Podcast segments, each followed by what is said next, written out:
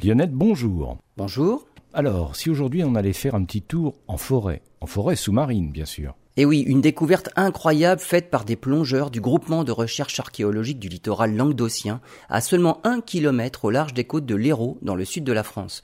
Une forêt sous-marine vieille de 8000 ans. Des arbres avec leurs racines qui étaient évidemment à l'air libre lorsque le niveau de l'eau était 10 mètres plus bas qu'aujourd'hui lors de la dernière période glaciaire. Une première étude a montré que ces arbres étaient des chênes. Durant toutes ces années, les arbres ont été protégés des tarets, l'équivalent des termites, par le sable qui les recouvrait.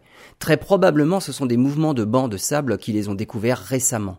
Les chercheurs espèrent maintenant en connaître plus sur le paysage de cette époque. La forêt se situait en bordure d'une vallée de 400 mètres, près d'une ancienne lagune.